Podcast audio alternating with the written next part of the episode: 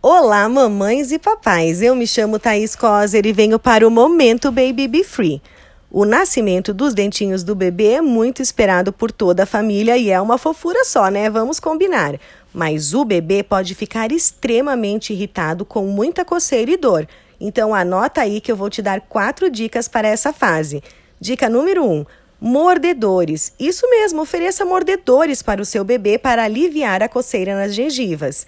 Dica número 2: dê preferência pelos alimentos mais pastosos, porque a gengiva vai doer e ele não vai conseguir mastigar bem.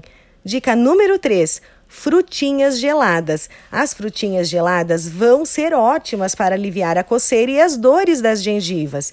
E para fechar com chave de ouro, o picolé de leite materno. Mas é picolé de leite materno, tá? Nada de acrescentar açúcar ou qualquer outra coisa.